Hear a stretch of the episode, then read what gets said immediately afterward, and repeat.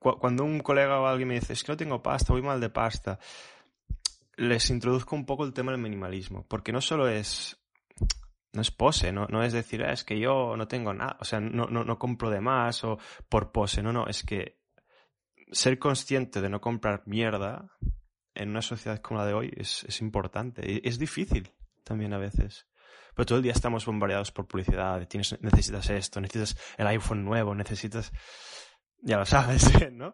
Eh, saber qué compras y si lo vas a utilizar, esperar unos días también, a ver si lo tienes que comprar o no. Eso también es minimalismo y creo que funciona bien y va bien para la cartera. Sigo aquí en Tartu, la segunda ciudad más grande de Estonia. Sigue todo nevado, hace más frío que en el culo de un pingüino. Pero bueno, para calentarnos un poco, a lo que hice hace un par de días fue un ayuno de 24 horas con algunos de los miembros de Sociedad Ninja. Y lo comentamos ahí por Zoom y tal. Estuvo muy bien y aguanté bastante bien, la verdad. Ah, no sé si lo puedo recomendar a todo el mundo, porque yo estoy bastante acostumbrado a hacer ayunos un poquito más largos de 16, 18 horas en cuanto a la media me refiero y así que dije, venga, vamos a hacer uno de 24 y a lo mejor repetimos al cabo de unos meses, ya veremos. Hoy os traigo una charla con una persona que, con la que acostumbro hablar de estos temas, de todo lo que es lo que se llama desarrollo personal o no sé cómo se llama, self-improvement y todo esto, ¿no?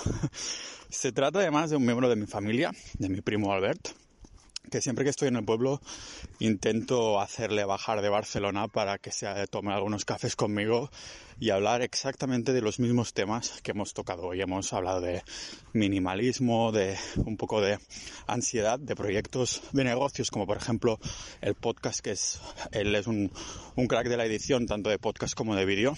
Y creo que si os molan estos temas y las conversaciones así con este tipo de gente, creo que os va a encantar. Así que, sin haceros esperar, os dejo con este episodio con mi primo, aquí en el podcast multipotencial de Pau Ninja.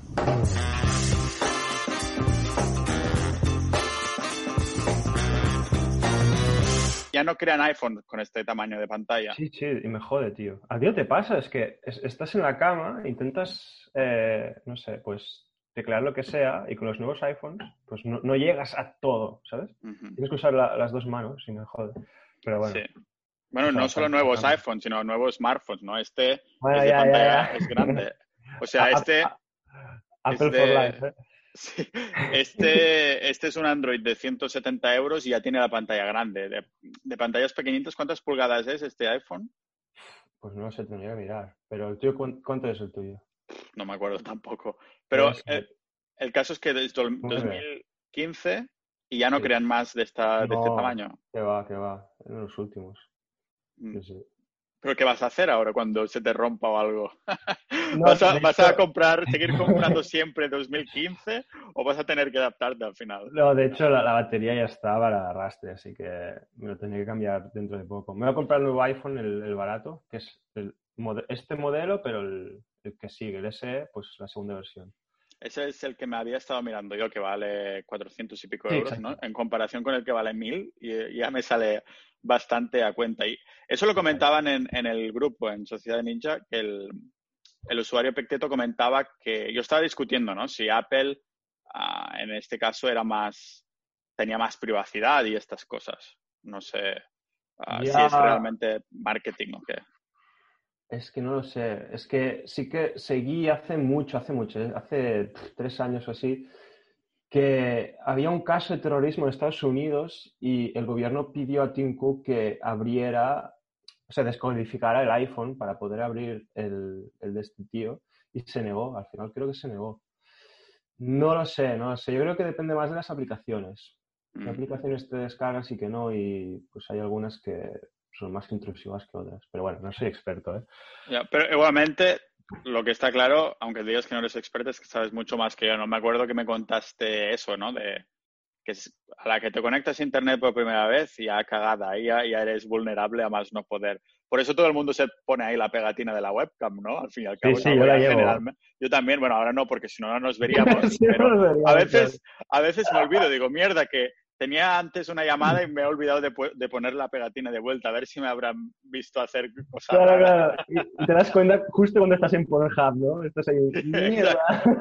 Digo, mierda, ahora no, justo ahora cuando la tenía mano cambiada, ¿sabes? Sí, clásico, es un clásico. Sí.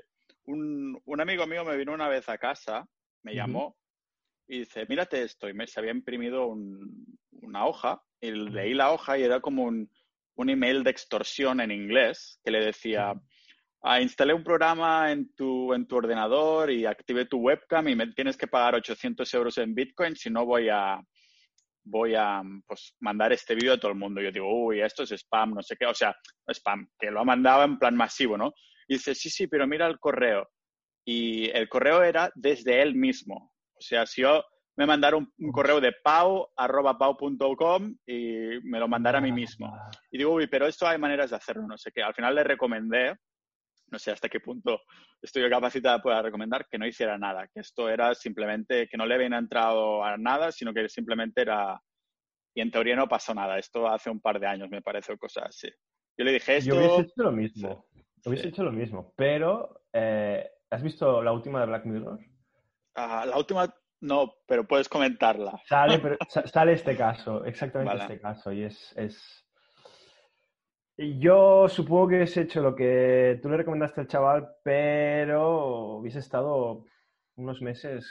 Sí, mm, esperando, esperando, esperando otro mail de ti mismo, a ver, con un link a Pornhub, ¿no? Las notificaciones de mis colegas, ¿eh? diciendo, ¿What the fuck? ¿Qué, has hecho aquí? Claro, si, el, si mi amigo vino a casa directamente sin llamar ni nada, ¿eh? Todo preocupado, con su novia. Y me hicieron mirar ese papel y estoy preocupado. Y yo pensando, ¿qué habréis hecho delante de la webcam? ¿Sabes? Joder, para que vengas aquí tan dramáticamente, no, hay que ir con cuidado con esto. Por eso todo el mundo lleva estas, estas pegatinas, ¿no? Sí, sí, absolutamente. Mark Zuckerberg también la lleva. Sí. ¿Conoces tú gente que sea muy, como mega ultra. Es que no se puede llegar a controlar tanto la privacidad, ¿no? Es lo que decías tú, desde que te conectas a internet, pues ya está la cosa media cagada, ¿no? No se puede. Yo, de hecho, sí que, bueno, tú me conoces bien, o sea, tú, yo estuve en un periodo como muy neurótico con este tema y, y me leí muchos libros, estuve pues muy en el tema y al final la misma cuestión de, por ejemplo, sudar de Google y cambiarte a los buscadores alternativos, al mail alternativo, es que todo es, es un proceso que tienes que ir em, diciendo que no muchas cosas. Por ejemplo, ¿qué, haces con YouTube? Si eres un usuario activo en YouTube, ¿qué haces si no tienes una cuenta de, de, Gmail? ¿no? Pues y el buscador igual. Es, evidente que Google es, es, el lado oscuro, ¿no? Pero es el mejor buscador con diferencia. ¿Qué te vas a pasar a, ¿cómo se llama? DuckDuckGo. DuckDuckGo, sí. Eh, es distinto, pero bueno. Pero me parece raro que, o sea, incluso aunque DuckDuckGo no te traque para poner anuncios customizados y cosas así, si ya estás usando Internet, eh, eh, mm. es relativamente fácil que puedan ver lo que estás, aunque no sea DuckDuckGo, que DuckDuckGo no lo almacene, Ah, no sé, al igual no puede el proveedor de, Internet mirarte, yo qué sé, nos envían ahí los paquetes, no entiendo mucho, ya te lo digo, pero me parece raro como que intentar escapar de un sitio, seguro que te están chupando la información del otro. Claro, lo mejor, en teoría lo mejor sería primero abrir el ordenador y ya no usar nada, como ejemplo el Explorer, el Chrome o tal, desde el inicio. Y esto nadie lo hace para empezar. Y luego usar, por ejemplo, Tor. ¿Quién usa Tor? Nadie. bueno, exactamente. O, para vender droga, no sé. Pero es para, para el nivel bajo o incluso diría medio de las personas corrientes a la hora de usar estas herramientas online, yo lo veo muy complicado que se extienda. Y al final es un poco pues ir vigilando, no sé, tener el antivirus, eh, no, no, descargar demasiadas cosas, saber dónde, dónde descargas las cosas. Yo creo, ¿eh? no sé. Me gustaría hilar un poco esto, porque conociendo lo neurótico que estuviste con temas de privacidad y estas cosas, y tú que eres una persona, pues eso, ¿no? Que te pilla esas... Yo creo que viene de familia esto, Albert, porque ya sabes cómo es, ya sabes cómo son nuestros padres, ya sabes cómo somos tú y como yo, ¿no? Que pensamos un poco más allá de unos días y viene una ansiedad así de... Y, Sí, sí. y- y eso tú lo, lo has estado manejando bien, ¿no? Sí, te, te- te refieres a la ansiedad. Sí, sí, sí. No, a la familia también, a tener Ah. esta familia. a la ansiedad, a la ansiedad. Tenemos un máster, sí. Por cierto, ha empezado el podcast, Ah, entiendo. Sí, eh, supongo que sí. Vale. Ya, ya habríamos cortado. No, ahora ya no hace falta que me digas el pin de la tarjeta, la Vale, vale. estas cosas, sí. Eh, sí, a ver, la, la ansiedad, al menos en mi familia, pues es algo que siempre ha estado ahí. Yo creo que, es, que viene mucho dado por la educación. Y yo lo he gestionado, pues, sí, sí, a mi manera, a mi manera. Y de hecho creo que el pico más alto de ansiedad lo tuve cuando estuve trabajando contigo. No sé si te acuerdas, en casa de, de tus tíos, creo que. Sí, sí, sí que me acuerdo. Yo también era una época que estaba, ah, creo que estábamos los dos que la ansi- las ansiedades se daban de la mano, ¿no? Un poco. Claro. Y, y al final, pues a base de ir a terapia y tal, pues me diagnosticaron TOC, que es trastorno obsesivo compulsivo, que es algo que yo sabía que tenía algo, pero no sabía el qué. Y ahí empecé a buscar por internet em, cómo, cómo manejar un poco esto, porque al final, si vas a la seguridad social, pues te dan pastillas, así de claro. Y me gusta mucho mi psicóloga, que hace mucho que no voy, pero no tenía eh, 50 euros a la semana para gastarme para ir cada, todas las semanas, ¿no? Entonces empecé, pues, eh, a ver, a escuchar podcasts, a leer estudios sobre la ansiedad, cómo manejarla, cómo, cómo reducirla, y alimentación y ejercicio, y la que te vaya mejor, básicamente. Así, sí. Ahora te preguntaré de estas dos cosas, pero antes me Sí. gustaría si se pudiera aclarar un poco esto de trabajar contigo, porque parece como que tuviéramos algún proyecto y el hecho de trabajar juntos hizo que nos explotara la cabeza o algo. Claro, a ver, tú, tú estabas empezando con, con el tema del SEO, eh, creo, creo recordar. Eh, supongo que venías de, de leer mucho Decalón Sí. y te encontraste, supongo, con Pat Flynn. Sí. Y ahora Pat Flynn es ya como algo prehistórico, ¿no? Para, para el tema del SEO, pero... Y yo venía de tener un, un blog eh, de política británica que de hecho me llevó ese blog a trabajar en Madrid, en un periódico de Madrid. Y creo que nos encontrábamos ahí en un espacio-tiempo de, no sé, estamos trabajando en algo digital y... No sabemos trabajar- dónde irá, ¿no? Sí. Para, para trabajar en casa solos, pues nos juntamos y, bueno, eh, nos chutamos a café y... Y, también a, pasar frío, a pasar frío, rollo coworking. Por- Era como trabajar en una cueva, era que trabajar como una especie de cueva con, con internet, porque era ahí que la calefacción costaba que chutara, yo además tampoco la quería subir mucho porque si no tendría que pagar la electricidad y además de eso nos chutábamos el café. Me acuerdo que probamos muchos tipos de café, o sea que tú a veces llevabas el instantáneo, los sobres de instantáneo, Sí, sí, sí. a veces hacíamos con italiana y se- salía malísimo. Al final ya decidimos, vamos a pagar el café del Anfi, de la cafetería del pueblo, ¿no? Porque sí, si no, estuvo bien. Tú, ah, tú- tú empezabas entonces, me acuerdo, pero ahora ya eres un puto magnate ahora, pero... Que va, que va. Tú empezabas ahí. Yo sigo la misma línea, pero sí que es verdad que, claro, desde ese tiempo ha llovido bastante. Ah, Sí. De hecho, a mí, eh, yo cuando hablo con, con compañeros y tal, a mí esa época, ya te digo, tenía un- un- como mucha ansiedad, como un pico de ansiedad muy heavy, pero a la vez, en el tema labo- laboral, me ayudaste mucho porque me desprendí un poco del...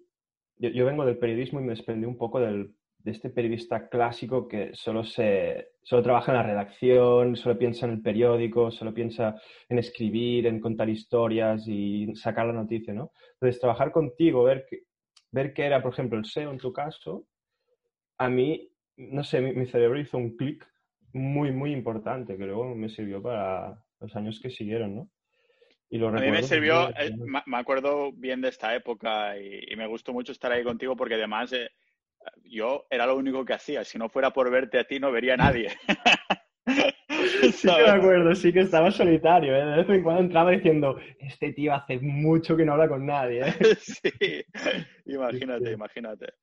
Ah, eh, Entonces el tema este de, de la ansiedad te- mm, en, en esta misma línea, ¿no? De, en esa época supongo que era una época en que la ansiedad em- empezó a, como a surgir más, porque yo me acuerdo que estaba muy así, ansioso también. Pero Mm. entonces tú qué encontraste, que era ah, tema ejercicio y qué más, y el comer. Y alimentación. E, es decir, yo empecé en el 2015 a tener ansiedad de verdad, o sea, no, quiero decir que las demás no sean de verdad, ¿eh? pero que al final te afecta el día a día y terminé ya en 2017 con, bueno, estuve de baja en mi trabajo, mi trabajo entonces en una redacción de un periódico y claro, yo fui al médico y me recetaron pastillas para mi trastorno obsesivo compulsivo, pero yo no noté ningún cambio, yo seguía igual.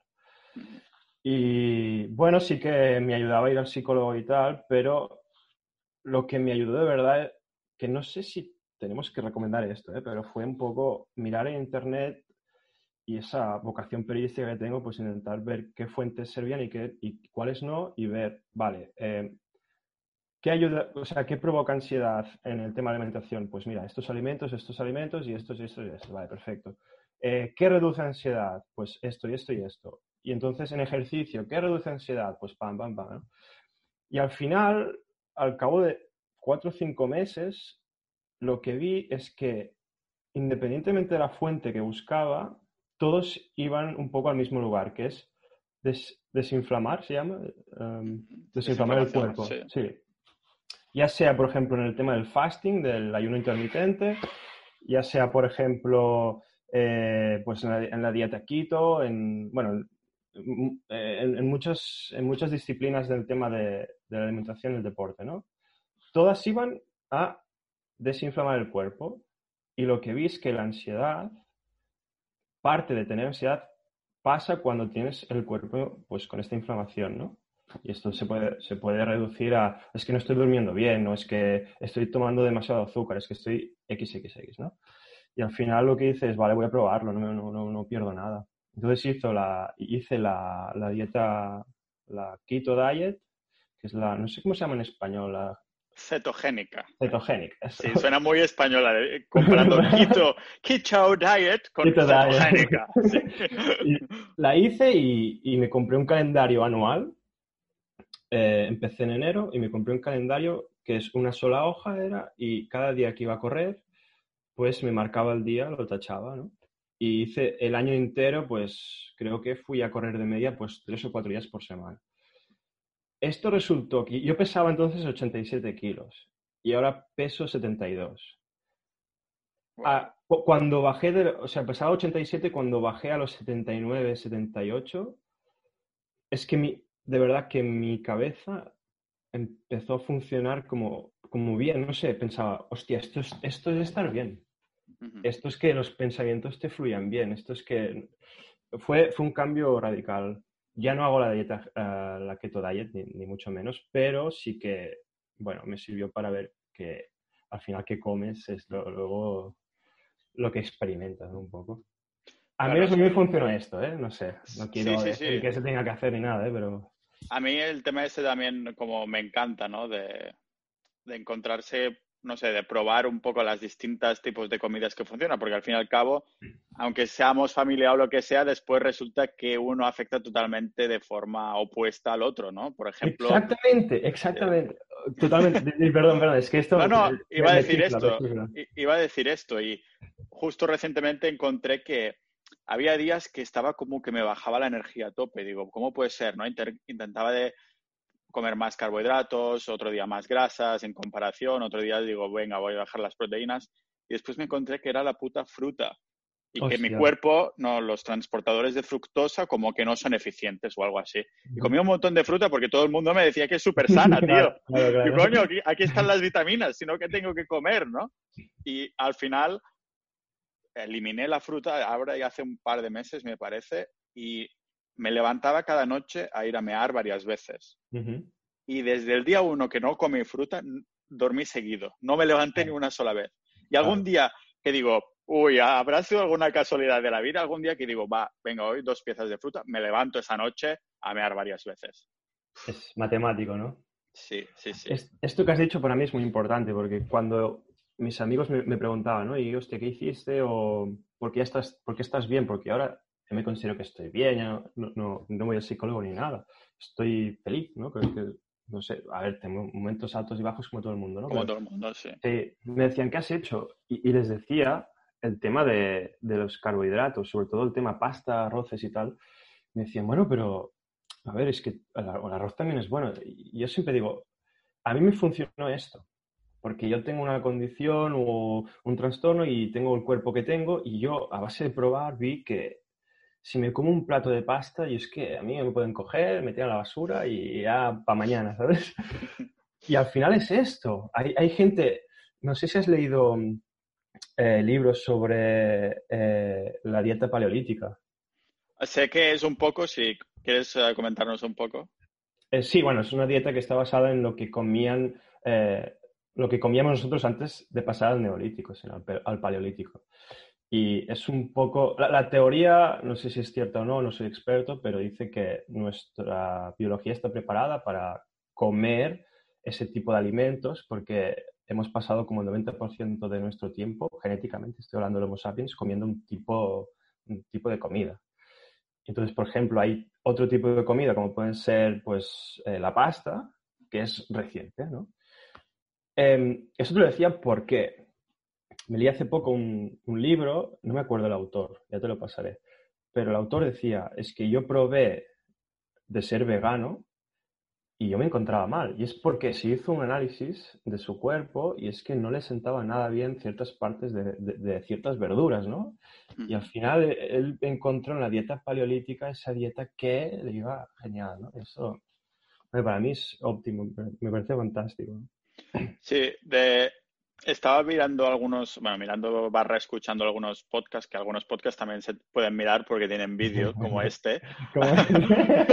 sí, que, claro, había uno que comentaba que había probado ser vegano precisamente también, que había probado tal dieta, tal dieta, y ahora estaba a tope con la dieta carnívora y que le funcionaba genial. Que la dieta carnívora es, aparte de Jordan Peterson, era otro también. Ese era un alguien que tiene un poco más de recorrido dentro de la nutrición, ¿no? Porque era un doctor. Ahí dices, hostia, me lo miro, porque Jordan Peterson es un doctor, pero no es un doctor en temas de nutrición y demás, ¿no? Es de, psicología, psicología clínica, ¿no? Sí. Ah, igualmente, si me lo dice Peterson, yo me lo miro con dos veces. Digo, vale, vale, si me lo está diciendo Peterson, aunque ahora has visto que está, estaba ingresado, ¿no? Sí, sí, por adicción al medicamento, creo. Algo así, porque cosas con depresión. sí, su mujer creo que tuvo cáncer o tiene cáncer y bueno, pastillas al canto, como siempre, y adicción. Hostia, eh, ni, Canadá se salva de esto, ¿eh? de las pastillas. Exactamente, sí, sí. no sé, claro, entonces estaba mirando ese doctor que comía solo carne y estas cosas y digo, joder, es que si les funciona... Lo que pasa es que, claro, eso es tan reciente que no sabes tampoco si estás sacrificando el corto plazo por el, el largo plazo por el corto plazo, ¿no? De decir, la dieta carnívora me sienta genial, me siento con un montón de energía, pero a lo mejor dentro de 20 años eso lleva algo fatalísimo porque no se ha podido estudiar aún, ¿no? No hay estudios de 20 años en algo que es algo tan reciente como este. Esto no sé. Ya, sí. De hecho, los expertos en, bueno, no, no, no, no sé muchos, pero en longevidad, ahí el, eh, se llama David Sinclair. sí, David Sinclair. Que es el australiano. Dice que, bueno, que mucha carne, mucha carne no se debe tomar. No sé. Mm, sí, sí. No tengo idea, pero bueno, parece que Jordan Peterson, al menos antes de que le pasara todo lo que ha pasado, oh, y a su hija, ¿no? Que su hija tiene muchos problemas de, salud mental y todo, y con esta dieta, pues. Por eso empezó a. Se ve que tenía un montón de problemas, no solo de salud mental, sino también como físicos, desde que era muy pequeña y desde que cambió una dieta totalmente carnívora. Y esto es lo que fue. Lo que hizo al parecer Jordan Peterson, decir, hostia, pues yo también voy a comer solo carne, ¿no? Parece irreal, ¿eh? sí, sí. Oye, todas estas cosas, tanto privacidad como el tema este de la nutrición y la ansiedad y estas cosas, eso es de ser prodidacta totalmente, ¿no? También, ¿esto te crees que también es familiar? sí, absolutamente, absolutamente. De hecho, eh, no sé cuándo, creo que ayer estaba escuchando un podcast sobre multidisciplina en Pau Ninja, creo que era. Hostia, me suena, me suena. Lo he escuchado alguna vez, me parece. Eh, fuera coñas, me pareció fantástico porque eh, no sé cuál era el, el, multi. ¿Cómo se llama? Perdona, el multi. ¿Multipotencial o multidisciplinar? el secuencial. Ah, vale, multipotencial, secuencial. Sí. Ese soy yo, que si quieres explicar otra vez lo que era para los que estén escuchando ahora. Sí, que también soy yo, por cierto. Encantado, encantado. claro. Ah, es más que nada que te gusten, tienes varios intereses, no tienen por qué ser todos los intereses del mundo, pero tienes más de unos cuantos, tienes intereses variados, ¿no? Y además te centras en estas cosas, ya sea en buscar información, teoría, como práctica, pero vas por épocas. O sea, hay seis meses o una semana, puede ser, las épocas pueden variar totalmente, no es que tu cerebro vaya en calendarios, ¿no? Pero a lo mejor yo puedo estar seis meses a tope con los idiomas, estudiando ruso y portugués, como me pasó hace unos años, y no mm. quiero oír hablar de otras cosas, ¿no? Y después, al cabo de seis meses, de un día para otro, digo, pues ya no quiero estudiar idiomas, ya no me interesa. Ahí estoy, ahí estoy desde pequeño. Pero claro, la gracia también, no sé si te pasa a ti, es que a lo mejor pasan dos años o seis meses y dices, mm. hostia, pues ahora me vuelve a pillar esa cosilla. Ahora quiero volver a entrar en este tema. O a veces tardas un montón más, o a veces pues ya lo desestimas, ¿no? Ya has saciado esta sed de conocimiento a lo mejor. Te pasa, ¿no? Secuencial también. absolutamente. De hecho, por ejemplo, con el podcast es, un tema que... Y, no, yo hice un podcast hace mucho y estoy trabajando, haciendo, editando y produciendo podcast para, para empresas. Y, pero yo para mí, e, el tema de hacer un podcast para mí, a mí se, se me había ido la cabeza, pero ya ni tenía ganas ni nada, cero. Y desde hace un mes, pues estoy otra vez con, eh, no sé. Eh. Eh. Y por ejemplo, con el diseño web. Con el diseño web es otra cosa que paso temporadas obsesionado buscando webs, mirando y tal, y de repente es, bueno, que va, que va, cero, me voy a centrar en otras cosas y sí, sí, es, ese, soy yo. ¿Has tenido otra época de CSS y webs y cosas así entonces recientemente? ¿Te ha venido otra vez algo o crees que te va a venir? ¿Lo sientes en el estómago? Sí, claro. Es que el podcast, en serio, eh, sin coñas, el podcast que, que no sé cuál era, hace como cuatro o cinco podcasts, ¿no? ¿Era el que sacaste tú sobre Ah, este sobre ser multipotencial. Sí.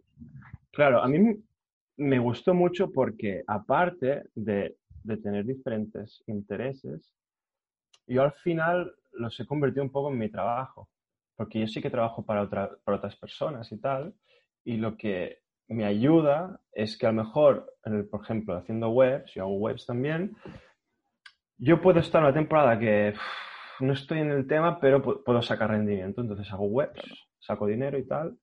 Y cuando me, me, voy a picar el gusanito, pues empiezo otra vez a buscar, ¿no? A buscar, pues, eh, se han actualizado los códigos, qué se hace últimamente y tal.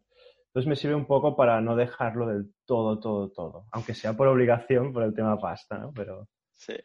Ah, seguramente también te sientes identificado entonces en el tema un poco más polímata, ¿no? Que son multipotenciales, secuenciales o no secuenciales, pero los polímatas yo creo que somos estos que tenemos un puñado de intereses que se pueden englobar en ciertas categorías, que a lo mejor podemos decir esto, ¿no? Ah, tecnología o web, siendo más específico, o otro dirá pues psicología, ¿no? Y que vas rotando, la secuencia no es que vas saltando de muchos, muchos intereses, sino que el tiempo te lleva a ver que te centras en estos temas, aunque vayan rotando en, tu, en, tus, en tus intereses, ¿no? Y, lo bonito... Yo algo, he visto en ti eso, o sea, que porque siempre es que cuando te veo al cabo de ciertos meses o incluso años, ¿no? De que mm. volvemos a, a, tal, pues son esos temas que ya habías tocado, ya habíamos hablado y ahora te ha pillado con más fuerza, ¿no? Y que, perdónate, ibas a decir que lo bonito. No, aparte que lo bonito es cuando conectan. E-, ese ah, día, esa semana que haces un proyecto que conecta todos esos intereses en uno, es, es glorioso eso. la crema de la crema.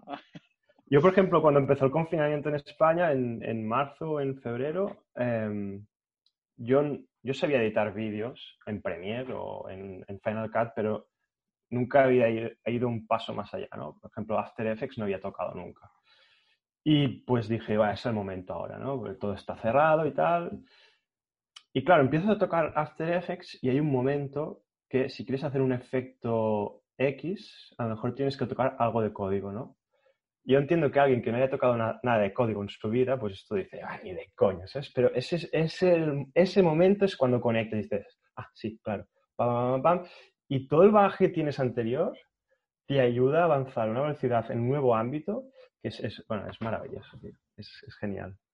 Entonces, es un poco que viene mm, por esas épocas, ¿no? Que ah, ¿Fue el confinamiento un poco lo que te dijo, venga, ¿qué voy a hacer ahora? Tengo un poquito de gusanillo de, edición de, de vídeo y demás, ¿no? Sí, no te pasa, tío. De hecho, cuando... Ahora, claro, con el COVID es distinto, pero normalmente me pasa mucho en, invierno, ¿no? Cuando... No sé si te pasa, tío, cuando sí, cierra debe ser el, cambio de, temporada, ¿no? Un poco. Sí, no sé, cierra y las personas que somos un poco así, que, que somos un poco culo inquietos, no sé si la frase está bien dicha, pero... Creo que, está, creo que está bien dicha, En Cataluña decimos esto. Em, ese creo que es el momento que te cierras en casa, ¿no? Y con internet, bueno, la herramienta perfecta, ya está. Ahí con esto y Pornhub ya tienes todo hecho. Exactamente. Pues sí, sí, es, em, me pasa en invierno, en, bueno, ya de hecho en octubre, noviembre, cada año es lo mismo. Me encierro y pam. De, curiosidad, entonces, claro, este, este invierno no es que haya, bueno, ha sido relativamente más largo, ¿no? Porque aunque ahora hubiera libertad, el invierno anterior, claro, coincidió que se terminó el invierno en enero, cosas así, al cabo de nada, pues lockdown, ¿no? Que España tuvo que, cerrar. Quería preguntarte, estaba curioso de que, cómo lo enfocaste esto, si es cuando te vino justo el tema de voy a editar vídeos o cómo lo enfocaste, qué hiciste tú con, siendo un culo inquieto, ¿no? Que decías. Mira, me, voy a desnudar aquí mismo ahora mismo. Yo estaba, en, en enero estaba de puta madre. O sea, de trabajo, feliz, cobraba bien. Acababa, o sea, yo en, noviembre del anterior año estaba trabajando en un periódico y, decidí que el periodismo no era lo mío. Lo envié toda la mierda y dije, me voy a hacer autónomo, voy a currar de lo que yo sé, de lo que me gusta. Y en enero y febrero estaba de puta madre. Y de repente, en dos meses, el 80-90% de mis ingresos fueron. Wow, hostia. Bueno, yo con mi ansiedad, pues nos cogimos de la mano y estaba en una terraza en, en, Barcelona, que es donde vivía, vivía en un pisito pequeño, pero una terraza enorme, y ahí pasé el confinamiento allí. Y pensé, bueno, ¿qué vas a hacer hasta que termine esto? Y es donde dije, bueno, va, a ver el tema vídeo. Y ya, yo ya sabía que en el momento que abriera un puñetero tutorial en YouTube, ahí ya se me va la cabeza y empecé, hostia, ver cómo se hace esto y tal, y hostia, este plugin lo tengo descargado, vale, perfecto, y cómo se hace este efecto y tal. Y bueno, llevo, llevo con el tema de edición de vídeo ya pues seis o siete meses a full. Entonces, desde el confinamiento que te has enfocado tu multipotencialidad secuencial, te ha dicho vídeo a tope, ¿no? Ahora. Sí, ahora sí, ahora sí. Es verdad que donde trabajo más es en el tema de edición de webs, ahora mismo, pero en el tema de vídeo también me están saliendo cosas y en el tema de edición de, audio con los podcasts también, también muchas, cosas. Pero bueno, que cuando, cuando, cuando, editas un vídeo a nivel profesional, al final también editar un podcast, ya sabes, mm, es lo mismo, ¿no? Al final. Claro, depende de lo que te requieran, ¿no? Porque si lo tienes que editar rollo APM, que hay un montón de trillones de cortes y cosas así, debe ser. claro, sí, sí. Mm. Claro, yo eso lo pensaba, pensaba en una conversación que tuvimos, ¿no? De cuando te fuiste a vivir a, Bélgica, mm. que hiciste algunos, algunos vídeos por la televisión, ¿no? Sí. Ah, que ah, me comentabas que te encantaba el hecho de la edición. Yo es lo que odio más. A mí me gusta mucho, a mí me gusta mucho ver el resultado final. El tema del podcast no me está molestando demasiado porque por el formato que es requiere pocas ediciones. Mm. Ah, si hubiera si tuviera que empezar a cortar cosas así, ya te contactaría, pero como el formato es ahora sí muy casual y hay pocos, pocos cortes, ah, no me molesta mucho. Pero comentabas esto, ¿no? Cuando hacías estos vídeos, que te gustaba mucho la, la edición, el pasar ahí, al, hacer los cortitos y estas cosas, pero ¿qué, era, ¿qué parte del proceso más específicamente? ¿Es justo cuando ya lo tienes grabado y en el programa? Es, sí, es, grabas y hay un, momento que cuando estás editando se convierte en un producto em, como amateur y pasa a ser no tanto amateur, ¿sabes? Pasa a ser un poco más profesional. Entonces es cuando llegan, supongo que es cuando lo enseñas y pueden llegar los elogios, ¿no? De, hostia, qué bien está esto, ¿sabes? Y a mí esto es lo que me conduce un poco a hacerlo, ahí me muevo bien. Cuando haces un producto que puede ser elogiado, ¿no? Y que en Internet me pongo un poco nervioso porque todo es muy efímero, en verdad. Haces una cosa y ¡buf! Pero con el tema podcast, vídeo, eh, una foto lo que sea, siempre te pueden encontrar, ¿no? Y prefiero que esté bien, ¿no? Me gusta que esté bien, si no me pongo un poco nervioso. Eso, eso tiene que ver con el toque un poco, ¿no? Que, puede ser, puede ser. Esa cosita que quieres, ese píxel de mierda que se te escapa y que serás el único que lo va a ver. Oh, sí, sí, es ahí, sí, sí, es, mi perdición, pero me gusta. De hecho, eh, cuando, sí, lo hemos hablado muchas veces, yo siento envidia de gente como tú, porque al final... Que lo hace toda una, hace toda una puta mierda, hace toda una puta mierda y, y, lo deja tal como está. Sí, cabrón, no. Bueno, básicamente, ¿no? No, em, no porque al final sois, sois, gente muy productiva, yo soy muy poco productivo. Y no, no sé quién, de estas frases mierda que ves en internet, ¿no? Pero que dicen que la, la ¿cómo era? La, la, perfección es el enemigo de la, de la productividad, que o algo así. Iba, iba a decir eso, Algo de así, sí. O eso de done is better, better than perfect. Exactamente. hecho, hecho es mejor que perfecto. sí, y son frases de mierda, pero que me sirven para mí. Y, y es verdad, es que tiene toda la razón. Y los últimos años intento pues que esto del perfeccionismo no, no, me joda el proyecto, básicamente. Aunque, aunque no te lo creas, a mí también me cuesta, aunque es en otros ámbitos. O sea, en el podcast uh, tengo la suerte de que lo he enfocado de una manera en que, claro, como el formato es así casual y con muy pocos cortes y hay pocas ediciones, tengo que preocuparme más del calendario, de con quién hablo, uh, cómo preparo este guion, y todas estas cosas, ¿sabes? claro, si fuera un formato con todo lo que editabas tú cuando tenías tu podcast de Quedando Bien, entonces, claro, uh, no hubiera podido publicar yo cada dos días. Tú tampoco, supongo, ¿no? Porque, claro, por, eso no lo hacías, por eso no lo hacías, ¿no? Porque tenías que prepararte todas unas ediciones que a lo mejor te levantas al día siguiente y dices, ahora no me gusta, quiero volver a cambiarlo, ¿sabes? O cosas así. En cambio, claro, un formato que es totalmente así me permite, a ver, que yo también voy a ver a veces con las ansias. Piensa que ahora estamos grabando esto, si todo va bien no saldrá hasta dentro de un mes más o menos porque ya tengo un mes preparado de antelación. Joder, pero, pero porque... pero claro, eh, la productividad, claro, es, está un poco en meterle el volumen, ¿no? Yo digo, es que claro, si me dejo embaucar por el perfeccionismo, eh, son cositas que solo yo me doy cuenta que han quedado como yo quería, las mm. otras personas no, no tal. Y creo que en este sentido el formato podcast también es o sea, mi formato podcast, me refiero, lo que yo estoy ofreciendo para que se escuche, ya se espera que será así casual. O sea, si hubiera empezado con un pie de una calidad de edición increíble y cosas así, claro, no podría pasar de pronto a casual, ¿no? Ya. es un poco eh como lo he planteado, pero es verdad que en otros temas... ¿Cómo cuáles? yo creo que vendría a ser un poco el tema de algunas webs y cosas así.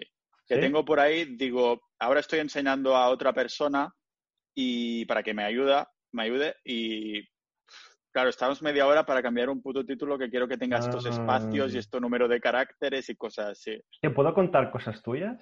Hombre, sí, creo que no está bien ya. Si no, creo que no está bien, ya las cortaré. Ya lo cortaré. Entonces, voy a preparar el, voy a preparar el de esto.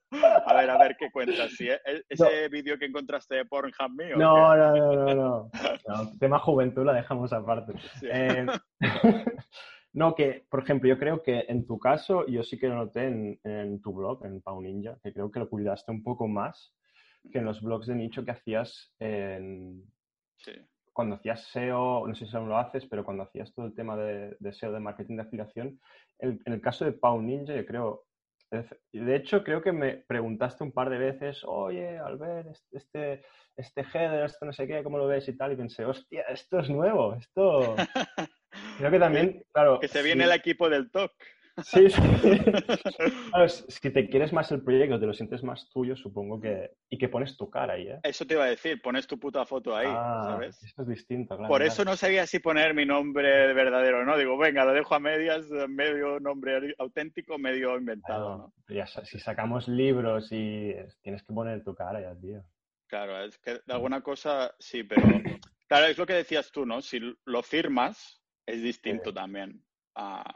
eso, eso en periodismo me pasó mucho. Y hay piezas que saqué cuando estuve en Madrid que las firmé porque tenía pues un mes prácticamente para preparar la pieza. Y cuando trabajé aquí en Barcelona tenía media hora y ahí no firmaba nada, cero, porque, mm, bueno, es poner la cara o no poner la cara, ¿no? Y si está bien o no, si tienes tiempo o no, ¿no? Al final. Una pregunta sobre esto. Mm. Entonces, ah, en este caso de Barcelona, que no firmabas tú, ¿significa que era más ghostwriting o que no querías firmar para que no se supiera que esta pieza era tuya? No lo Lo, lo segundo. Ah, vale, vale. Que decías, lo he hecho tan rápido y que me han dado tan poco tiempo, ¿no? Que no Claro. quiero que eso esté asociado a mí. Sí.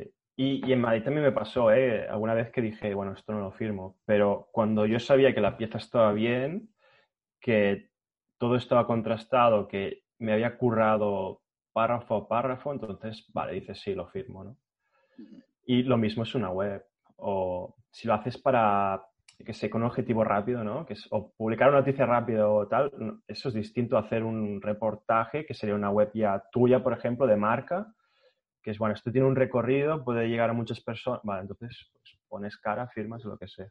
Creo, ¿eh? Claro. Sí, sí, sí, tiene todo el sentido del mundo. Claro, nadie quiere asociarse a algo de lo que no está totalmente orgulloso, ¿no? Aunque algunas veces, claro, es como haces cosas que son como instantáneas o que no hay manera de recular, que dices, mierda, ya está, esto se, se asocia a mí, ¿no? Cosas así a lo mejor. Todo, todo el mundo sabe quién es el jefe de Apple, pero no sé si todo el mundo sabe quién es el jefe de Burger King.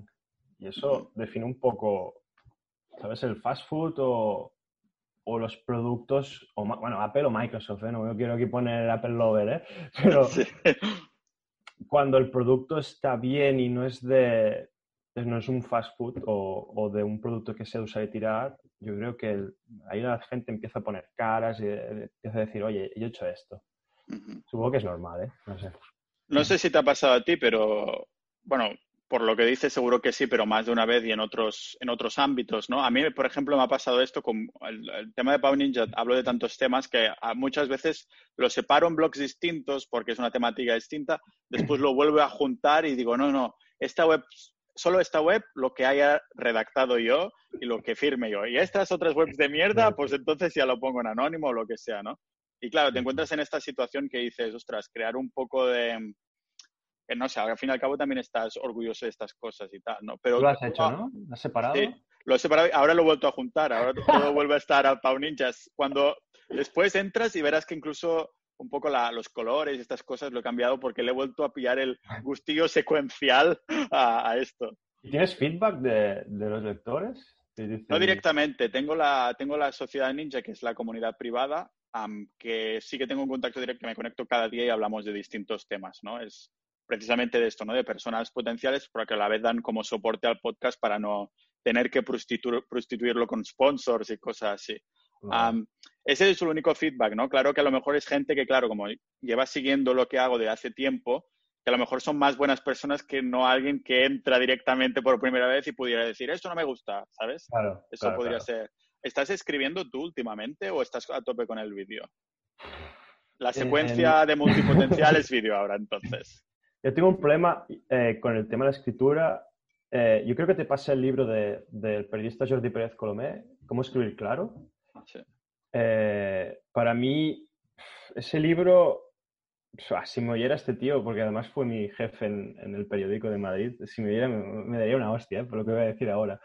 Pero me cambió para bien y también para mal, porque yo antes escribía así como despreocupado, ¿no? Escribía cualquier pieza, pa, pa.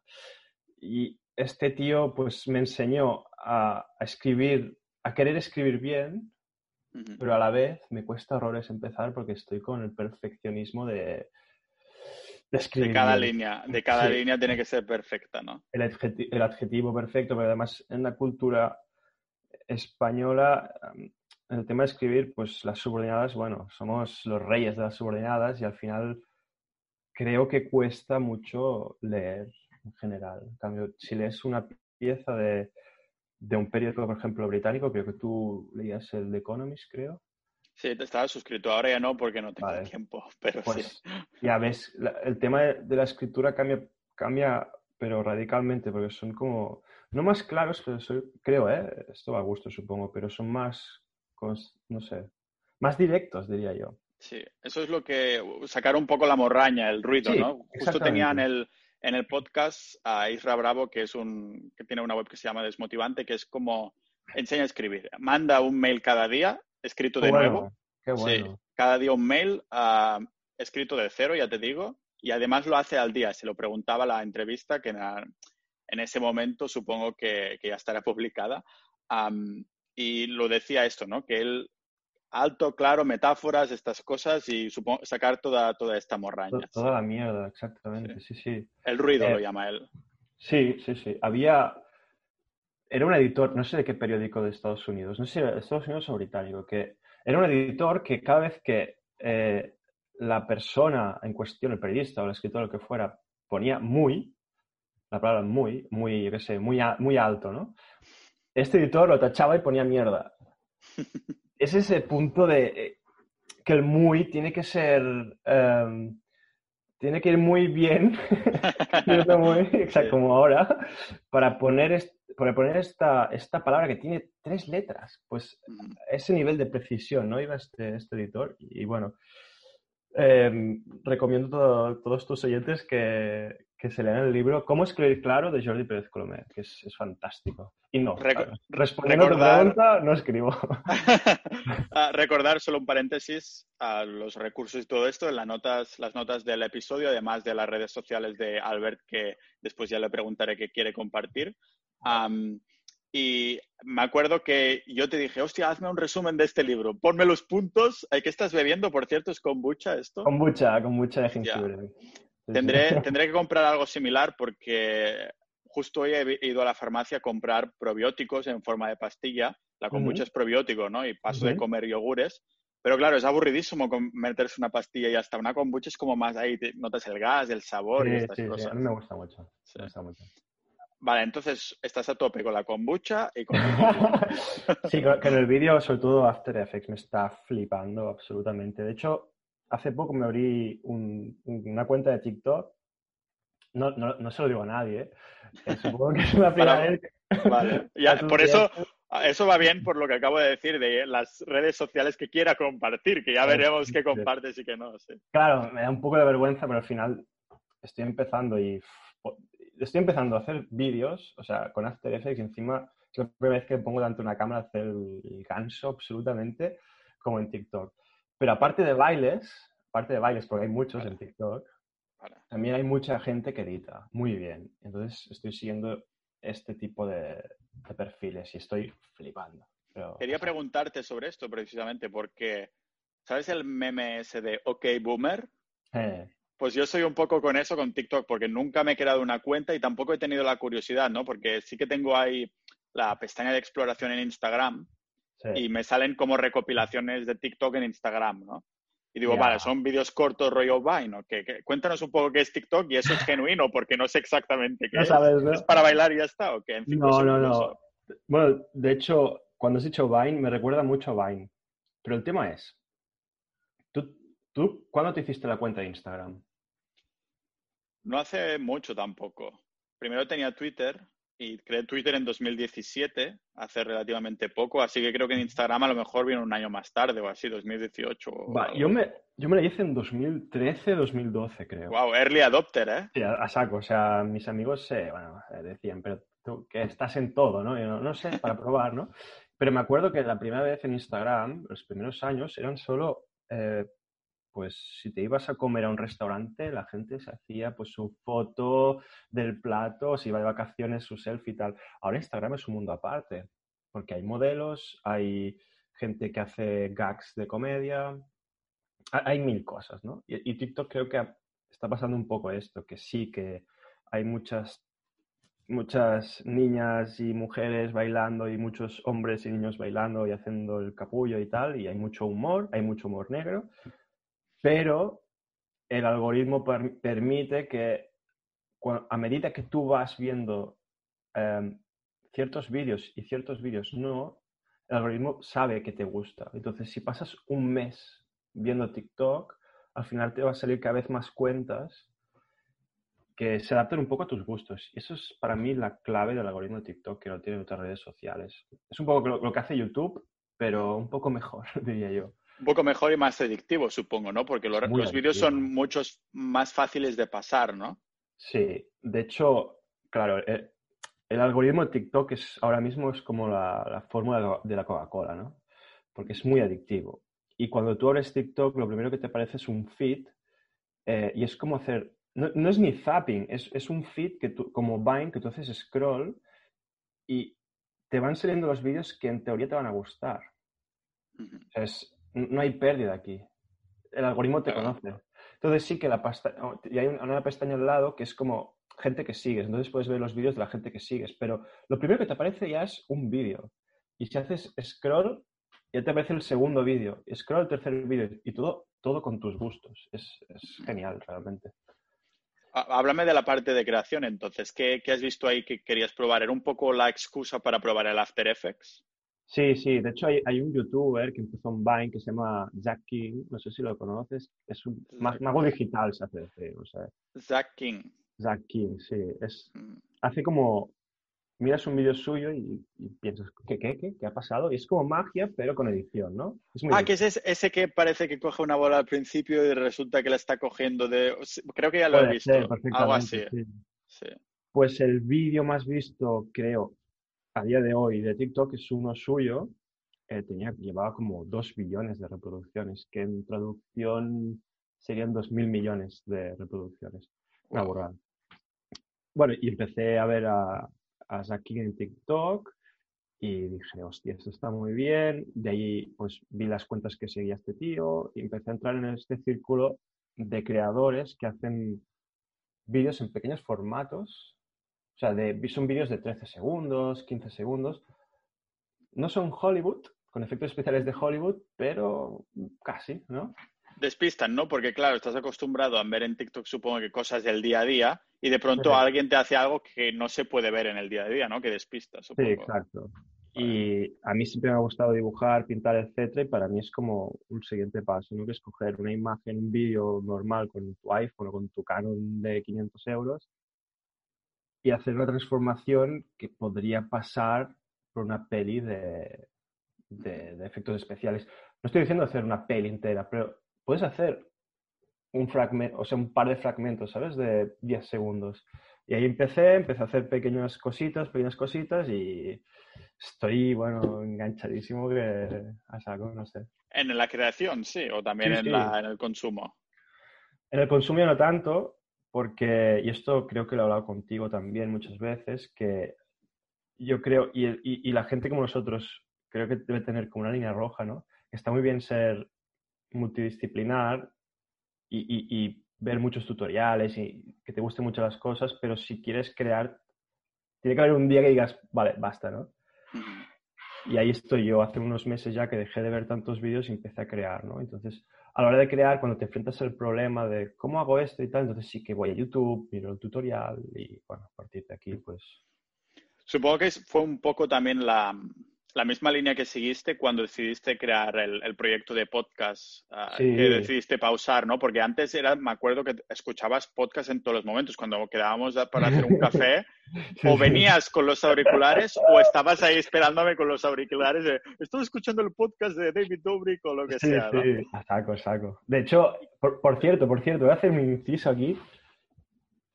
Hay dos cosas que me has descubierto en la vida que te doy gracias. Una es el SEO y el otro es David Dobrik. O sea, soy... Sí. Si, si hay un embajador de David Dobrik en, en Cataluña, me lo pide, porque... Tienes, tienes que ser tú, es verdad, es verdad. Hostia. Hostia, Es, es que yo a veces me doy cuenta, digo, hostia, que estaba mirando ahora de vídeos de David Dobrik que hace meses que no publica, ¿sabes? Digo, de los Ya, antiguos. Que lo, voy a, lo vamos a dejar también en, la, en, la- en las notas del episodio, sí, sí, sí. Como si le faltara al cabrón, ¿eh? Sí, ya, ya, pero porque hace mucha gracia. Además, es como que no son muy largos ni muy cortos. Eso es como el, el tiempo perfecto de 4 minutos Sí. 21, ¿no? De- Es un genio este tío, es un puto genio. De la- o sea, la edición a lo mejor es, parece chapucera, ¿eh? Pero el, el tempo, no el tiempo, el tempo de sus vídeos es, es un genio. No, no sé si lo hace a conciencia o si es que se ha tragado tantos vídeos de, de Jackass, de Friends, de sitcoms y de Internet en general que puedes ver el último vídeo que sacó, literalmente el último vídeo, que es que creo que da es en, tiempo de, de pandemia y lo que hace es salir con el coche y dar regalos a la gente, ¿no? No sé si te acuerdas, ¿lo has visto? Sí, sí, sí. El tempo que utiliza en este vídeo, que cuando piensas, hostia, está, está dando demasiados regalos, ya lleva 30 segundos haciendo lo mismo, de repente te cuela una broma con su asistente o lo que sea, nada, cinco segundos, tu mente descansa y vuelve a empezar otra vez. Más regalos, 30 segundos más. Y cuando te empiezas a cansar otra vez, otra vez, una broma. Es, hostia, es, es un genio, de verdad. Y del marketing ni te cuento, pero... Hostia, parece ah. una groupie de mierda. No, no, pero yo soy una groupie entonces de Joe Rogan, por ejemplo, ¿sabes? Eh, joder, claro, bueno, claro. yo también He, he, estado un poco ahí que estaba escuchando podcast hasta que decidí tomarme esto un poco más en meterlo un tempo, ahora que decimos esto más, apretar el acelerador, ¿no? Y, y, de minimizar un poco todo, minimizar y digo, vale, pues solo uno o dos podcasts para no tener que atiborrarme un montón y después tener la excusa de no crear, entre comillas, ¿no? Y estar un poco y estar un poco así. Fue un poco en esta línea entonces también que igual que hiciste, vale, escucho muchos podcasts de pronto me inspiro y creo un podcast, fue en la misma línea que creaste tu TikTok de, hostia, he consumido un, bastantes y ahora digo, no quiero cruzar la línea, voy a ponerme al otro lado y decir, pues ahora creo. Mira, voy a hacer un poco de gallego ¿eh? aquí. adelante, adelante. Te lo giro. ¿Crees que es por el ego que los creadores crean? Buena pregunta. Podrías, te refieres a... Contra, ¿eh? Pero... Sí. ¿Te refieres a que el hecho de que, ostras, este podría ser yo o algo sí, así? Claro, claro, sí, sí.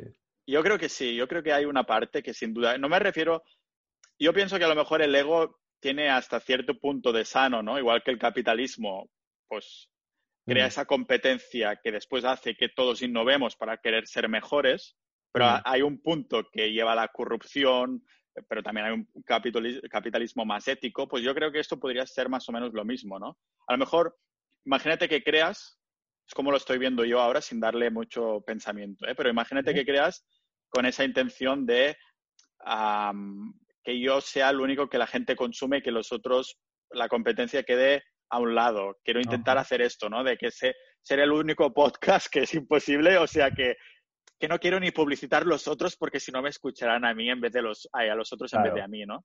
Eh, pero después hay el otro este que de, hostia, escuchar tantos me ha inspirado a que este podría ser yo y creo que puede ser un sitio en el que me siento cómodo y a la vez que, me escuchen. Puede ser, ¿no? Que hay una parte. Yo, es que sí. Yo creo que el tema del ego, como has dicho tú, siempre que no se vaya de madre, ¿eh? como, como, has dicho, pero sí que tiene una parte importante a la hora de crear. Evidentemente, y eso no hace falta decirlo, cuando yo escucho mucho podcast y digo voy a crear un podcast, no me veo teniendo un podcast con cuatro millones de, descargas, sé a qué liga juego, ¿no? Claro. Pero lo mismo, ¿no? Pues sí, pues hay un punto de quiero probarlo y quiero saber qué se siente, ¿no? Es que me pasó también con, con, el tema web, ¿eh? De verdad, siempre. O sea, yo veía webs cuando era pequeño y al final dije, yo quiero hacer una. Quiero saber qué se siente teniendo una web, ¿no? Y con 14 años, pues, o 13 años, dije, voy a hacerla. Y es esa parte de, no sé, que en vez de mirar al otro dices, vale, pues, ¿no? Ahora hacia mí y miras hacia ti, ¿no? y un punto de ego, pero siempre que sea así, yo creo que está, está bien. Porque si no hubiera ego, al fin y al cabo, iríamos por la vida, sí, no, haríamos, haríamos por la vida diciendo las cosas son así, ah, eh, esta, esta es la imagen, no sé, la realidad es así, porque claro, al fin y al cabo, ¿cómo defines el ego? Yo creo que es un poco la percepción que tenemos de nosotros mismos, ¿no? De, o que creemos que los otros pueden tener de nosotros, ¿no? Es difícil de definir también. Sí, de hecho, Uh, también escucho Joe Rogan y hace poco entrevistó a Matthew McConaughey, que está haciendo, uh, eh, creo que era fue Joe Rogan, ¿no? Bueno, sí, se ha pasado, Matthew McConaughey se ha pasado eh, durante el último mes publicitando su libro, su último libro, por todos los podcasts y lo tengo lleno. Tengo mi, mi Apple Podcast lleno de Matthew McConaughey. Pero por cierto, ¿quién es este señor? Para los que no lo conocen. Eh, Porque no les, a lo mejor saben quién es, pero no saben el nombre. Es un actor de, que sale en mi película preferida de todos los tiempos, que es Interstellar eh, en Bayern de las Clubs, que se llama, ¿no? Creo que el tema, ostras, no me acuerdo, pero creo que el tema de Interestelar y lo que es espacio de, estas, estas otras cosas que compartimos, que no sabemos si es genética o casualidad, de que nos gusta el espacio y los planetas y todo eso. Yo creo que aquí es genética, absolutamente. Lo que pasa es que hay un problema que es que ya no llego para pensar, no, no, este voy a ser yo. voy a ser como Elon Musk. no, no, claro, claro, claro, voy a hacer SpaceX, no, no. Eh, pero sí, sí, me interesa mucho. Y, y Interstellar con sus defectos y virtudes, pues es una peli que me hizo, me hizo volar mucho. Pero, uh, rebobinando un poco, Matthew McConaughey hablaba, creo que era en el podcast de Joe Rogan, del tema del ego y decía que es necesario para poder ver si estás haciendo algo bien o mal, para hacer autocrítica también. Si no hubiera ego, no habría autocrítica. Y, hostia, me gustó mucho. Porque siempre creo que aquí hay como una concepción del ego como muy negativa, ¿no? Y al final tiene sus partes buenas también. Sí, supongo que como más lo tengas maximizado, ¿no? Más negativo puede llegar a ser, ¿no? Porque si, si lo haces todo por el ego o por esa imagen que, quieres dar, entonces es lo que te lleva. Pero claro, es lo que dices tú, ahora me haces pensar que si, si quieres dar una imagen, primero tendrás que hacer autocrítica para poder ser un poco ir en, la línea ¿no? de lo que, de lo que intentas transmitir. Porque a lo mejor, imagínate que yo soy la línea de mi marca personal, yo qué sé, es, hostia, pues voy a ser mega honesto y transparente, ¿no? Y haces algo que a lo mejor es, yo qué sé, corrupto o no es honesto ni transparente, y si no tienes ego y puedes hacer este esta conversación interior de decir, hostia, mm, esta no es la imagen que quiero que los otros tengan de mí, ¿no? Sí, sí, sí, totalmente. Totalmente. Y por cierto, ¿cuántos sois en el grupo de, 120 y pico ahora, no somos, no somos pocos, la verdad. Soy, estoy muy contento porque eso lo hice con intento de, de a ver cómo puedo monetizar el podcast que tenga que prostituirlo, ¿no? Y a ver qué se puede ofrecer sin que se tenga que pagar demasiado. Entonces, claro, ah, estuve súper contento porque desde la, lo anuncié el podcast, después ya lo empecé a poner en descripciones, pero cuando lo anuncié en un solo capítulo, que se llama Aviso a, Multipotenciales o algo así de hace un mes atrás, pues claro, se apuntaron un montón de personas y creo que en los primeros días ya llegamos a, casi 100, ¿no? Qué guay. Ah, después ha, costado... Ahora sí que he encontrado que ha llegado un, efecto de plató, que claro, después de anunciarlo y todo, pues la audiencia es la que es, ¿no? Sí que va creciendo constantemente, cada día se suscribe gente al podcast, pero Ah, no todo el mundo es multipotencial, a lo mejor se suscriben y solo les interesan los temas de multipotencialidad o los temas de longevidad o cuando hablamos de dinero, a lo mejor, ¿no? Ah, yo lo entiendo, pero ahora eso lo anuncio por primera vez aquí en el podcast, aunque seguramente, o sea, es la primera vez que la vez con el anuncio, así con un invitado, porque creo que habré sacado un capítulo que hablo de ello. Y es que voy a sacar otra manera de monetizar el podcast. Hombre, ah, sabe la vena periodística. Bueno, primero lo he compartido con los de la Sociedad Ninja, eso sí, porque es lo ah. primero por quien lo paso. Hey, voy a hacer esto, ¿qué pensáis, no? Ah, pues que voy a hacer una... Cuando te lo digas, sí vas a decir otro más. Y es una marca, es una, es una marca de ropa, pero espera un segundo. Es una marca de ropa, pero es para hombres y minimalista en el sentido de que solo va a haber dos colores. Vamos a empezar a... o sea, yo, por ejemplo, he visto solo camisetas que son o blancas o negras, ¿vale? Pero claro, las compro en packs al Zara, pack de seis o siete de cada color. Y al cabo del tiempo empiezan a hacer mal olor o se van deshilando y estas cosas. Digo, pues voy a crear una yo que pueda controlar, porque no voy a hacer el típico dropshipping de mierda de compro 100 a China y las vendo a 10 veces el precio, ¿no? sino de que ah, de hecho está ya en trámite que me va a mandar tres modelos distintos, tanto de patrón como de tejido. Voy a probármelas, voy a decir esta es la que quiero para los que compren y tal. ¿no? De esta manera es otra manera de dar soporte sin que te tengas que apuntar al grupo y, será un poco así, en esta línea. Yo el tema de las camisetas también lo hice en 2014 o 15 lo mismo, Zara, siete camisetas negras, siete camisetas blancas. De blancas no queda ni una. ¿Ves? es que al año ya estaban en la basura. Se me todos los pezones. De, lavar se transparentaba todo, tío. Ahora te, quiero preguntar sobre esto, pero antes, solo el inciso, el inciso que la, a ver qué te parece el nombre. Es un poco juego de palabras y es arma blanda. Y te cuento el por qué. Porque con el rollo de Pau Ninja, ¿no? Los ninjas pues llevan, pueden llevar armadura, pues es como lo opuesto, ¿no? Que sería una arma blanda. además he visto que estéticamente, escrito arma blanda, queda bastante bien con las vocales, la longitud y todo esto. ¿Sabes? O sea, cuando... La, final y, el principio, ¿no? Sí, cosas así, ¿no? Que queda, es arma blanda. Y si lo dices muy así, sin pensar en el juego de palabras, pues que al final te queda un poco como el nombre en la cabeza en el sentido de que queda, queda como nombre de marca, ¿sabes? de, momento, ¿eh? de momento solo hay el boletín para ya han suscrito algunas personas de, de Sociedad Ninjas, que es más que nada cuando sale un producto que además saldrá muy a menudo, ¿no? Empiezo por las camisetas, ya te digo, eh, va a ser algo que yo he visto a diario y que pueda ir retocando un poquito, ¿no? Además que quiero esto, que encontré unos zapatos al Zara, ahora te preguntaré sobre el minimalismo, que creo que tú en esto eres un experto, ¿no? Pero compré unos zapatos en el, en el Zara ah. que me encantan. Compré tres pares iguales, porque digo, cuando se me destrocen, porque son del ah, Zara, querré otros iguales. Y son muy, mega polivalentes, los puedo usar con un traje. Para hacer deporte, para ir al gimnasio los he usado incluso. Ah, ya te los enseñaré. Y digo, pero claro, este material es de mierda. Digo, si pudiera encontrar a alguien que me los pudiera hacer exactamente iguales, pero de comercio, comercio justo, arroyo veganos, ecológico, todas las etiquetas chulas, ¿no? Digo, entonces hemos triunfado, es mi propio producto que utilizo a diario, ¿no? Y quiero, este sería el segundo paso. O sea, la gente, oh, después de camisetas, pantalones. No, no, pues zapatos, o sea, zapatos bien hechos, ¿no? Está muy Porque, cuéntame esto del, del, que te compraste también camisetas que dijiste un día, pues ahora quiero ir a lo simple o cómo funcionó el tema cuando trabajaba contigo también, fue esa época, esa época. Para mí también, esa época a mí me hizo hacer un cambio también. Em, bueno, fue una de las cosas que busqué en Internet, cómo reducir la, ansiedad, y una de las cosas que salía era el tema del consumo, de la sociedad de hoy, las redes sociales, todo esto. Y llegué a un podcast que se llama The Minimalist, que lo llevan dos tíos de Estados Unidos, que está muy vinculados a, a Matt Diabela, que es un youtuber minimalista, no sé si te suena. Sí, tiene unos vídeos así muy, muy cinematográficos en, los colores, ¿no? El degradado de colores de los vídeos, o mola. Pues estos tíos sacaron un documental en Netflix sobre minimalismo. Y, el editor, el que lo produjo y lo editó y todo, era Matt Yavera, de hecho.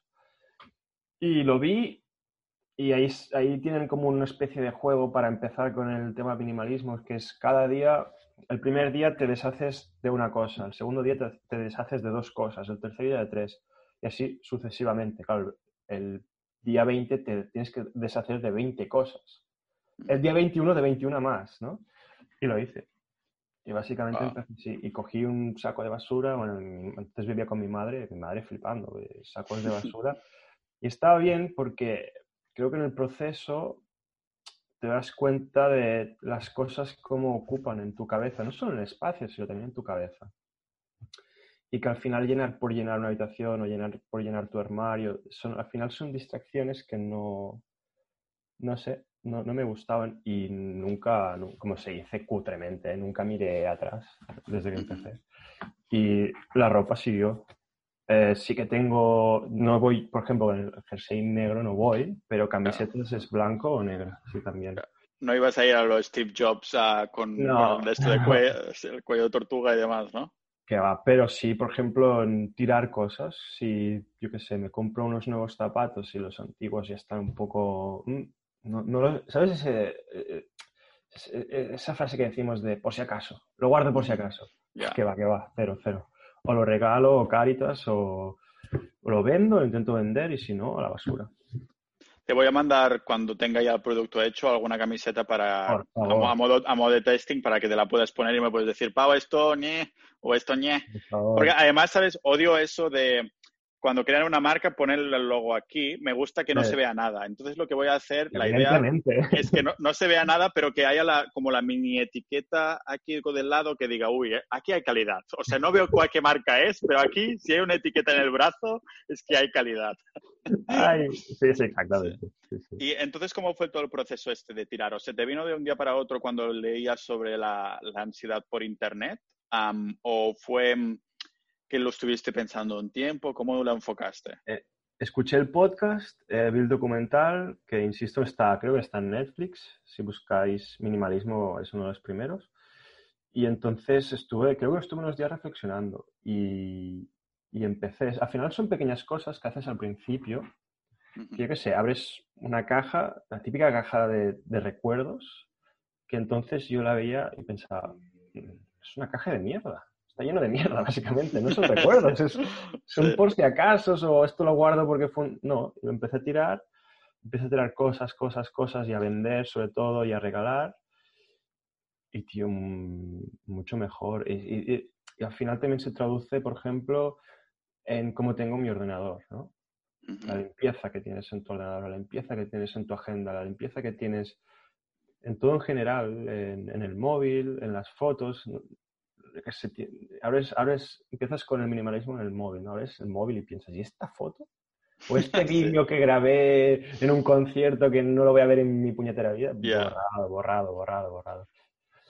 Yo tengo, tengo una frase de, con esto de las fotos del concierto, tal que ah, siempre las digo de una forma distinta, pero hay algún día que me acuerdo que lo dije de forma épica. Hice un tuit al respecto, que era rollo, si el, si el momento es muy épico, ah, ¿para qué quieres una foto, no? O sea, ya te vas a recordar, ya te vas a acordar porque es muy épico, ¿no? y entonces, y había la contraposición, que aquí es la parte que me sale mal, que es, y si el momento es muy mierda, entonces ¿para qué vas a hacer una foto igualmente, no? O sea que simplemente no hace falta la foto porque o es épico o no es épico, ¿sabes? Pero estoy totalmente, totalmente de acuerdo contigo, ¿no? De, además, estas cosas que comentabas de la cajita de, de los recuerdos, son estas cosas que te acuerdas porque has abierto la caja de los recuerdos, si no, no ni te acordarías que las tienes. Es mierda, de verdad. bueno, es que no, no, yo, yo, sé que hay gente muy sensible con estas cosas y, y, que a mí me da igual que la gente viva como viva, o sea, pero a mí me funcionó y me siento como, bueno, me siento mucho mejor, con menos... Más liberado, ¿no? Sí, hay una frase que de hecho dicen estos tíos que es la que me hizo hacer un poco el clic, ¿no? Que es eh, love people y use things, ¿no? Y dicen, porque el contrario nunca funciona. Y es verdad, porque tendemos a decir mucho, hostia, eh, en inglés sería love my iPhone, ¿no? O me encanta mi iPhone y tal. Es las personas o tus amigos o tu familia que tienes que tener ese punto de, me sale en inglés, ese punto de, conexión, ¿no? Pero las cosas están para usarlas y si no tiene un funcionamiento, no tiene un uso, no te, no te, no te, no te aporta valor, fuera y andando y adiós. No sé. Y me voy a vivir, ahora dentro de unas semanas me voy a vivir con mi novia y ahí tenemos un poco de... ¡Ojo! de, pique porque yo... Yo no llevo el minimalismo al extremo, pero ya me empieza a molestar ciertas cosas, por ejemplo, muebles que no se ven para nada. bueno, según ella a lo mejor sí, pero es, un poco buscar el equilibrio, ¿no? Claro que tampoco te vas a dormir en el suelo sin ningún tipo de mesa ni silla, ¿no? Claro, claro, claro. O yo qué sé, el tema libros, por ejemplo, ahora compro muchos menos libros y los descargo más, por ejemplo. yo creo que eso siempre había los pro Kindles y por ejemplo en Sociedad Ninja somos bastante pro Kindles, ¿no? Siempre estamos hablando de tal porque es verdad que aunque... Muy a favor de Sociedad Ninja. es una buena manera de publicitarlo, sí, sí. Piensa que sí que hay esa, esa magia, entre comillas, ¿no? Tienes el libro, huele a papel, estás ahí, ¿no? Con un té o una cerveza o un café, lo que sea, ¿no? Pero yo he encontrado que también el Kindle tiene su propia magia. O sea, que hay como ese estado de Kindle, de ah, como ese el tacto de pasar página, que no tiene el, las dos cosas tienen como estos dos mundos, ¿no? Que no tiene por qué, solo porque no tengas ese momento del libro en papel no significa que no tienes que tener otro momento con el Kindle y cosas así, ¿no? Absolutamente. De, hecho, no solo con el Kindle, o sea, con la música misma, ¿no? Em, está muy de moda el tema de los vinilos y entiendo que es una experiencia el tema del vinilo, ¿no? Mm. Pero ahora mismo no creo que nadie compre o poca gente compra el CD. Ya. ¿no? Porque al final la, la, calidad del disco, del CD, está en internet y, y entiendo el tema de, del vinilo, insisto, porque es eso.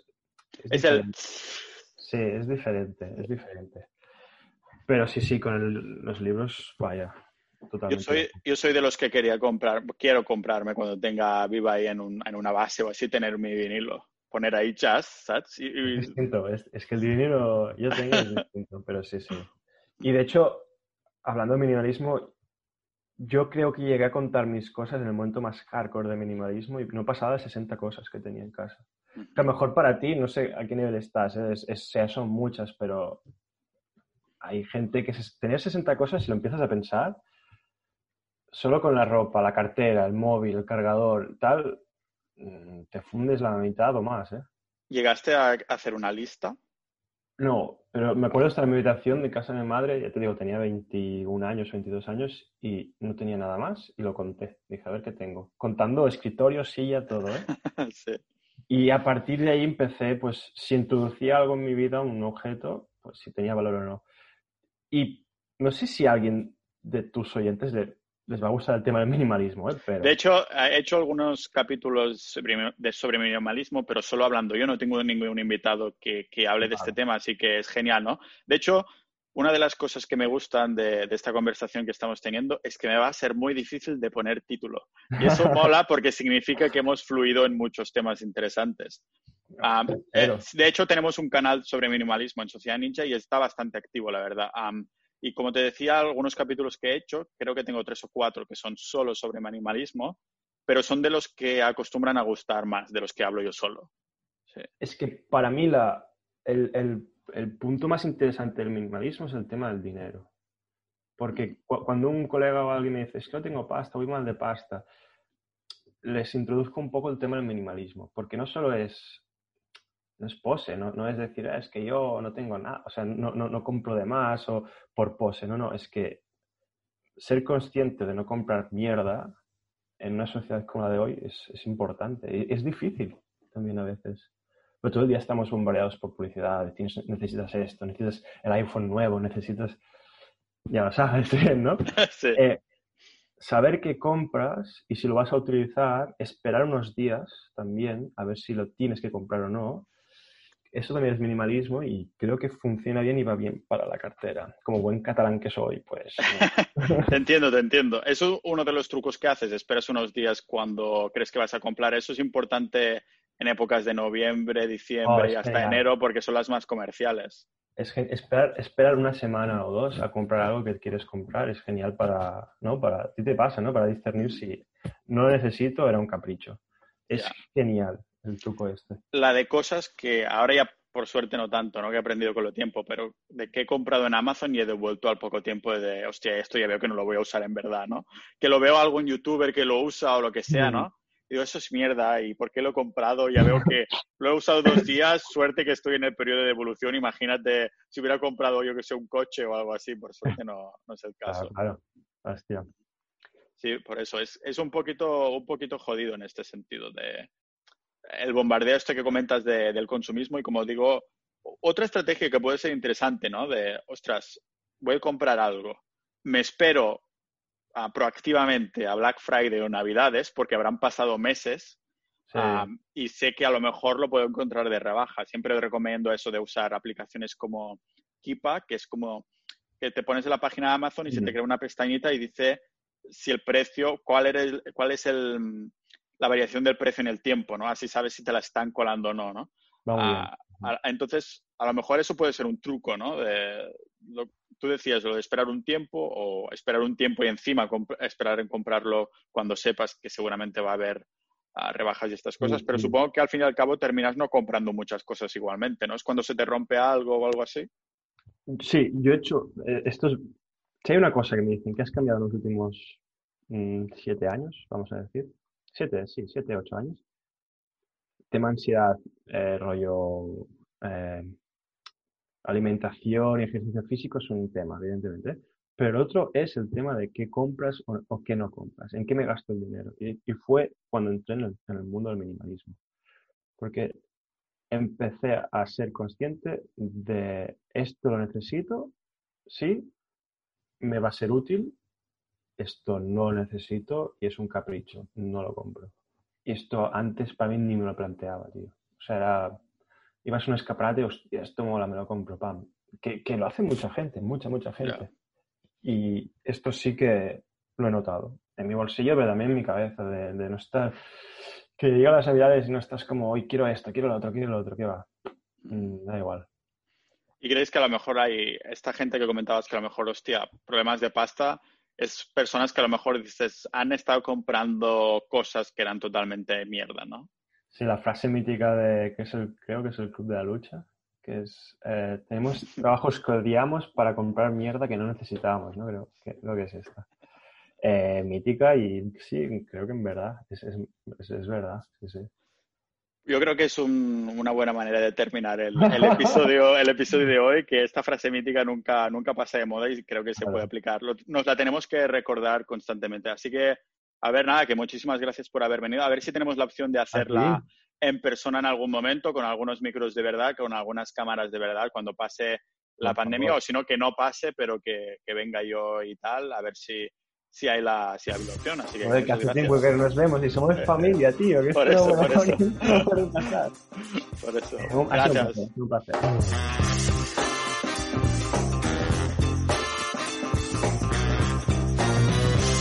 Tú, sí, tú. ¿Me oyes? Si te has quedado escuchando hasta el final de la musiquilla es porque escuchas podcast en automático mientras haces otras cosas.